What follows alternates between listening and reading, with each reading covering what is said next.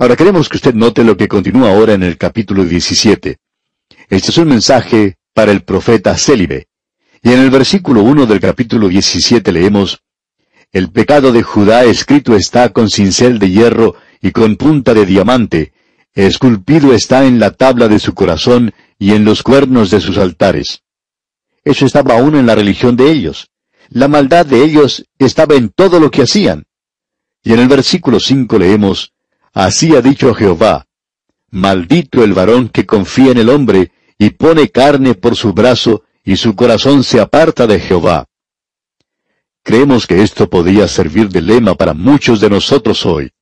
Aquellos de nosotros que pensamos hoy que podemos confiar en algunos hombres o que ciertos partidos políticos pueden quizá resolver los problemas del mundo, que si esto o aquello ocurre, entonces algún hombre puede hacerlo. Amigo oyente, usted y yo somos personas malditas si llegamos a confiar en un hombre. Este es un día cuando debemos confiar en Dios. Ahora en el versículo 7 leemos, Bendito el varón que confía en Jehová, y cuya confianza es Jehová. Dios dice que usted será una persona bendita si confía en Él. Usted llegará a ser como un árbol plantado junto a las aguas.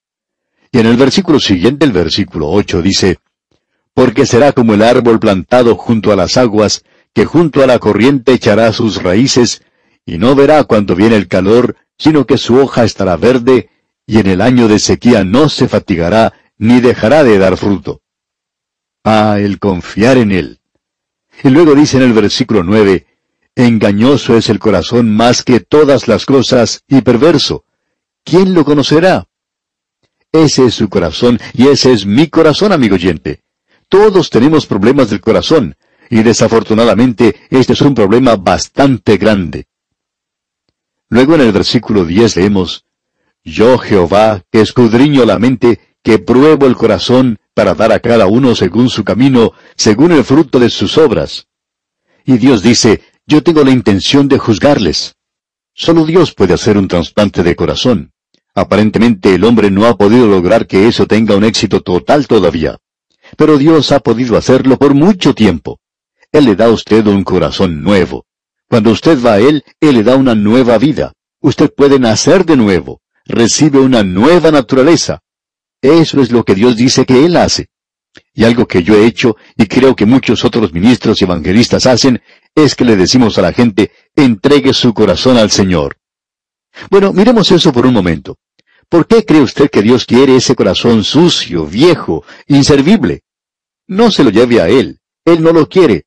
Él quiere darle a usted algo nuevo. Eso es lo importante. Eso es lo que Él está diciendo, que el corazón es engañoso. Y Él es un especialista del corazón. Él es el gran médico.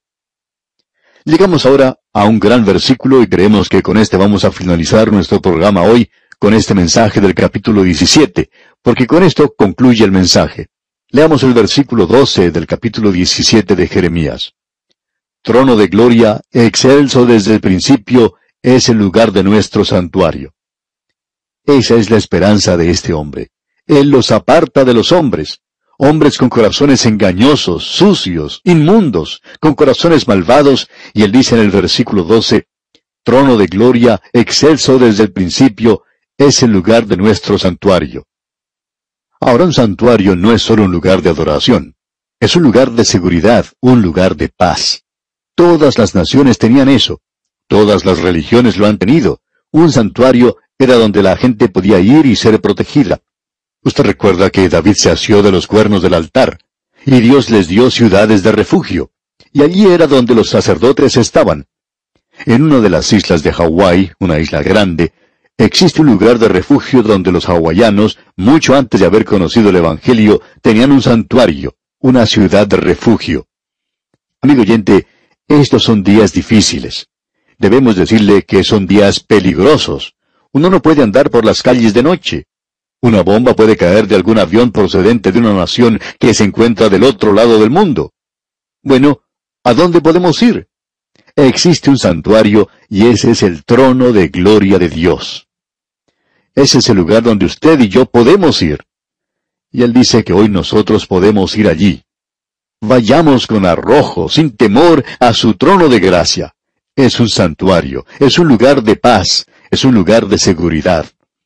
Amigo oyente, esperamos que usted pueda encontrar esa paz y ese gozo en ese lugar, porque ese es el único lugar al cual podemos ir hoy. Y aquí nos detenemos por hoy, y es nuestra oración que las abundantes bendiciones del Señor sean sobre usted, ahora y siempre.